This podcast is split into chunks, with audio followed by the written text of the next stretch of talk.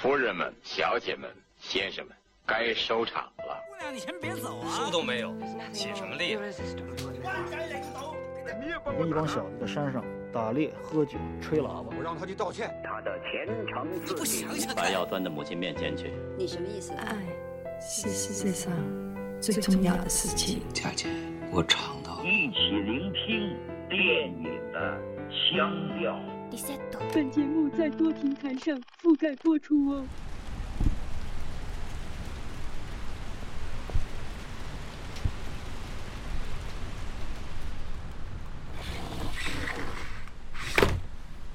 现在北京外面是下着雨，刚才挺大的，现在小了一点儿。平时呢，我都是想要降噪的，但今天会感觉有雨声当一点背景，似乎读下书是挺不错的选择，所以就来一期读书节目吧。懒得花时间选书，就随便从书架上抽了一本，怎么都不会错的《雷蒙德·卡佛短篇小说自选集》。这是人民文学出版社前几年出的，呃，一出就买了。虽然有些小说也都看过，当是个纪念吧，看看翻译版本。这本书呢并不薄，加在一起可能四百来页了。但是小说其实很多，所以每一篇都不是太长。篇章呢，我觉得也别遮遮掩掩了，就读一下这里面也不能叫最红，应该说这个句式。最多人使用或戏仿过，一说大家应该都听过。谈论爱情时，我们都在说些什么？当然，有的也会翻作“当我们谈论爱情时，我们在说什么”。这个标题什么意思呢？我先掰扯一下。它其实乍一看很绕口，但仔细想想，它说的是一个非常简单的。或者叫能指和所指的问题，或者叫口是否对心的问题。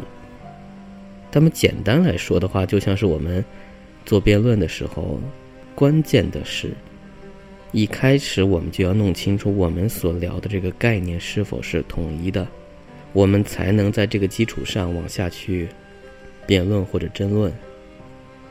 因为往往我们开始在说自己的阐释的时候，就已经跑偏了。而我们经常浑然不觉。小说内容我就不介绍了，因为它确实很容易就读完了。它讲的就是一次对话，所以它也很难就这个故事完整的拍成一部电影。它没有特别强烈的故事性。小说是一个第一人称的写法，当然，在雷蒙德·卡佛当中，大量的小说都经常会使用这种手法，就是一边写一边吐槽。按照我的感受，大家去。领略他文字的魅力吧。开始，谈论爱情时，我们都在说些什么？我的朋友梅尔·麦克吉尼斯在不停的说着。梅尔是个心脏病医生，有时候这种身份给了他这种说话的权利。我们四人围坐在梅尔家的餐桌旁，喝杜松子酒。从水池后面大窗户照进来的阳光充满了厨房。四个人里有我、梅尔、梅尔的第二任妻子特瑞莎，我们叫她特瑞，和我的妻子劳拉。那时我们住在阿尔伯卡基，但我们都是外地来的。餐桌上放着冰桶，杜松子酒和奎宁水被不停地传来传去。不知怎么的，我们就谈到爱情这个话题上来了。梅尔认为，真正的爱情无非是精神上的爱。他说，他离开去上医学院时，已经在神学院里待了五年。他说，回顾在神学院那些日子，仍然觉得那是他一生中最重要的时光。特瑞说，在梅尔之前和他住在一起的那个男人非常的爱他，爱到想杀死他。特瑞说，有一天晚上他揍我。拽着我的脚踝在卧室里拖来拖去，嘴里不停地说：“我爱你，我爱你，你这个婊子。”他不停地把我在卧室里拖来拖去，我的头不断地磕着东西。特瑞看了看大家，碰到这样的爱情，你们怎么办？他瘦的皮包骨，有一张漂亮的脸，深黑色的眼睛，棕色的头发一直拖到背上。他喜欢绿宝石做的项链和长长下垂的耳环。我的天哪，别犯傻了，那不是爱，你知道这个？梅尔说：“我不知道你该叫它什么，但绝对不能把它叫做爱情。你爱怎么说就怎么说，但我认为那就是爱情。”特瑞说。也许对你来说，这段疯狂的，它同样是真实的。人和人不一样，梅尔。不错，有时他是有些疯狂的举动，我承认。不过他爱我，或许在用他自己的方式。他的确爱我。那里面有爱情，梅尔，别说没有。梅尔吁了口气，端起酒杯，转向我和劳拉。那个人威胁要杀死我。梅尔说：“他喝干杯中的酒，伸手去拿酒瓶。特瑞很浪漫。特瑞是那种踢我，我才知道你爱我类型的人。特瑞，亲爱的，别那样。”梅尔把手伸到桌子对面，用手指摸了摸特瑞的脸颊。梅尔冲他咧嘴笑了笑。他现在想和解了，特瑞说。和什么解？梅尔说。有什么好和解的？我清楚，我知道什么，就这些。我们怎么就说到这个话题上来的呢？特瑞说。他端起酒喝了一口。梅尔满脑子都是爱情，他说：“是吧，亲爱的？”他笑了笑。我想这个话题应该结束了。我只是不想把埃德的所作所为叫做爱情，我没别的意思，亲爱的。梅尔说：“你们怎么看？”梅尔转向我和劳拉：“你们觉得那是爱情吗？”你问错人了，我说：“我连那个人都不认识，只是听人提起过这个名字，我怎么会知道？你得知道具体的情况。但我想你的意思是说，爱情是一种绝对。”梅尔说。我说的这种爱情是，你不会去想着杀人。劳尔说：“我对艾德一无所知，也不了解当时的情况。不过谁又能够评价他人呢？”我碰了碰劳尔的手背，他冲我快速的笑了笑。我抓起他的手，他很温暖，指甲光洁，修剪的十分整齐。我用手指攥住他的手腕。把他揽进怀里。我离开他时，他喝了老鼠药。特瑞说。他双手紧抱双臂。他们把他送到圣达菲的医院，那是我们住在那里，大约有十里远。他们救了他的命，但他的牙龈因此变了形。我是说，我是说，他们从牙齿上脱开了。牙齿像狗牙一样立着，我的天哪！德瑞说，他沉默了一会儿，松开两臂，端起酒杯。人真是什么都做得出来的，老亚说。他现在消停了，梅尔说，他死了。梅尔把一小块酸橙递给我，我拿了一块，把汁挤进酒里，用手指搅了搅冰块。后来更糟了。特瑞说：“他朝自己嘴里开了一枪，就连这件事儿也给搞砸了。可怜的艾德。”特瑞摇了摇头。“什么可怜的艾德？”梅尔说，“他非常危险。”梅尔四十五岁，身材瘦长，满头松软的卷发，脸和胳膊都因为打网球晒成了棕黑色。没喝醉的时候，他的每个动作和手势都非常精确，非常的谨慎。可他确实是爱我的，梅尔，你得同意这个。特瑞说：“这是我对你的唯一请求。他爱我的方式和你不一样，这不是我要说的。但他爱我，你能同意这一点是吧？”嗯，你说他搞砸了什么意思？我说。劳拉端着杯子往前倾，他把双肘搁在桌上，两手握住酒杯。他瞟了一眼梅尔，又瞟了一眼特瑞。单纯的脸上带着迷惑的神情，等着答案，好像很奇怪，这样的事情怎么会发生在你朋友身上呢？他自杀是怎么搞砸的？我说：“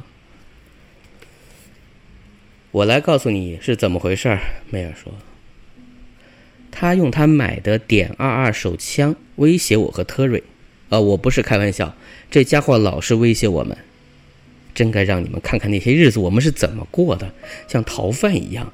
我甚至自己买了一把枪，你能相信吗？像我这样的人，但我真的买了，用来自卫。”就放在车子仪表盘旁边的匣子里。我和特瑞那时候还没结婚，房子、孩子、狗，所有的一切都归了我前妻。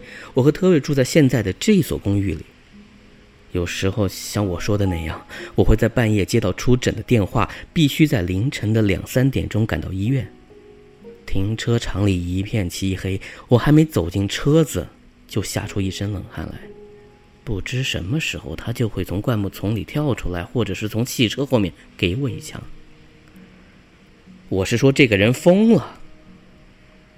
他完全有能力安装一个炸弹之类的东西。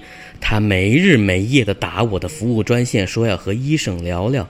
我一回电话，他就说：“你这个婊子养的，你没几天活头了。”诸如此类的事情，我对你们讲，真是太恐怖了。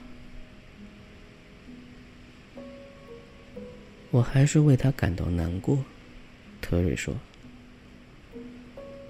听起来像是一场噩梦。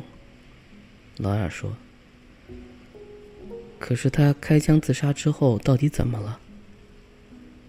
劳拉是个法律秘书，我们是因为工作关系认识的，不知不觉中，我们就好上了。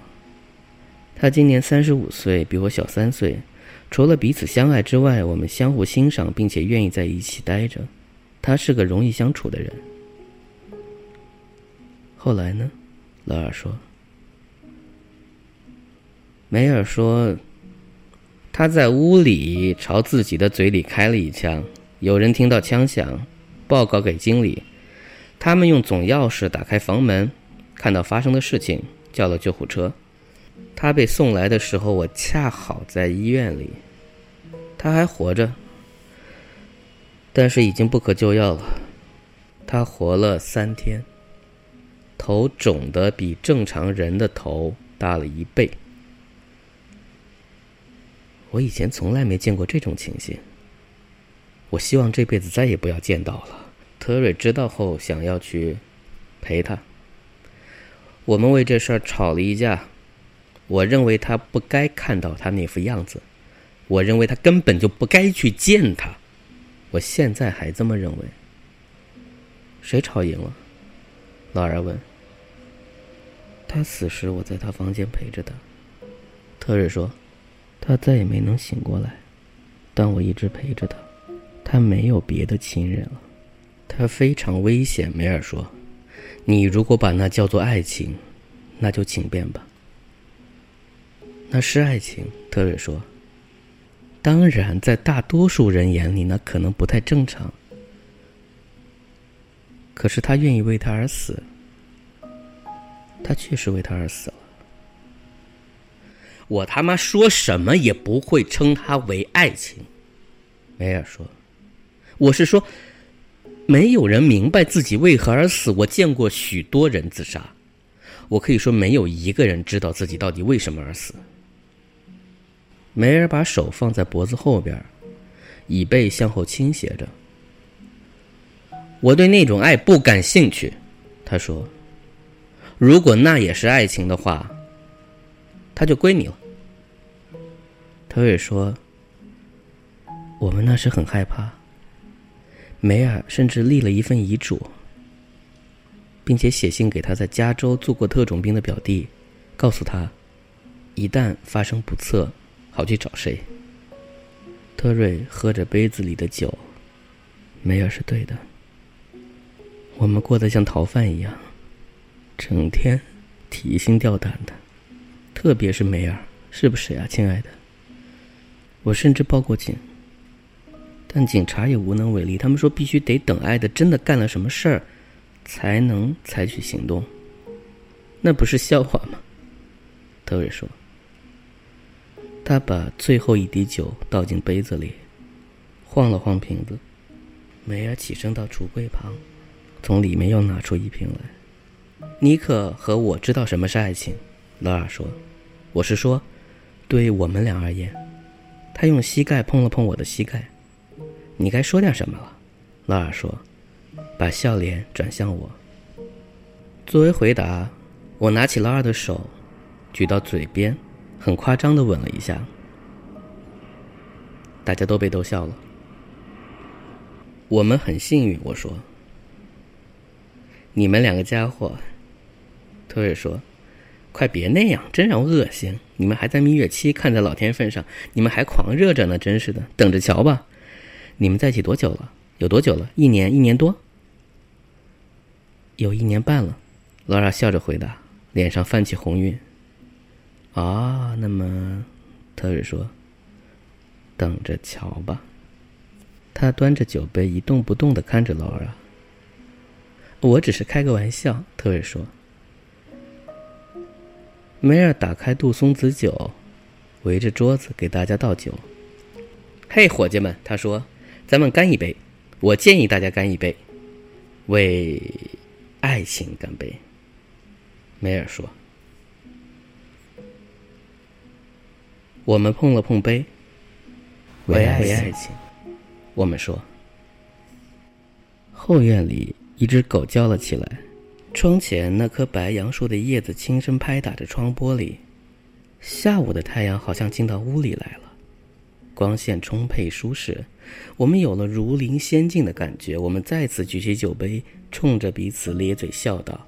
像是一群商量好要去干一件让大人不让干的事情的孩子。我来告诉你们什么是真正的爱情，梅尔说。我是说，我会给你们举一个很好的例子，然后你们可以自己做结论。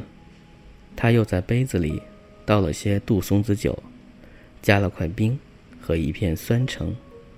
我们一边夹着酒，一边等着他。劳拉和我又碰了碰膝盖，我把一只手放在他温暖的大腿上，再也没有挪开。我们当中有谁真正懂得爱情吗？梅尔说：“在我看来，我们只不过是些爱情的新手。我们说我们彼此相爱，这没错，我不怀疑这点。我爱特瑞，特瑞爱我，你们俩也彼此相爱。”你们知道我现在所说的这种爱是什么？肉体上的爱，那种把你趋向某个特别的人的冲动，还有对另一个人的本质的爱，爱他或他精神上的东西。肉欲之爱和，好吧，就叫他情感之爱吧，就是每天都关心着另外那个人。但有的时候我很难接受爱过我第一任妻子这个事实，但我爱过。我知道我爱过，所以我想就这点而论，我很像特瑞，像特瑞和爱的。他想了一会之后，接着说：“曾经有一段时间，我觉得我爱我的前妻胜过爱我的生命，但我现在从心底恨透了他。我真的是这样。你们对此作何解释呢？那个爱情怎么了？他到底出了什么毛病？这是我想知道的。”我希望有人能告诉我。再有就是艾德，好吧，我们又说起艾德了。他那么爱特瑞，以至于想杀死他，最后他把自己给杀死了。梅尔止住话头，吞了一大口酒。你们俩在一起待了十八个月，你们彼此相爱，从你们的一举一动里能看得出来，你们因爱而发光。但是，你们在相遇之前也爱过别人。你们也都曾结过婚，像我一样，像我们一样，甚至在这之前，你们可能还爱过其他的人。特瑞和我在一块儿五年了，结婚也四年了。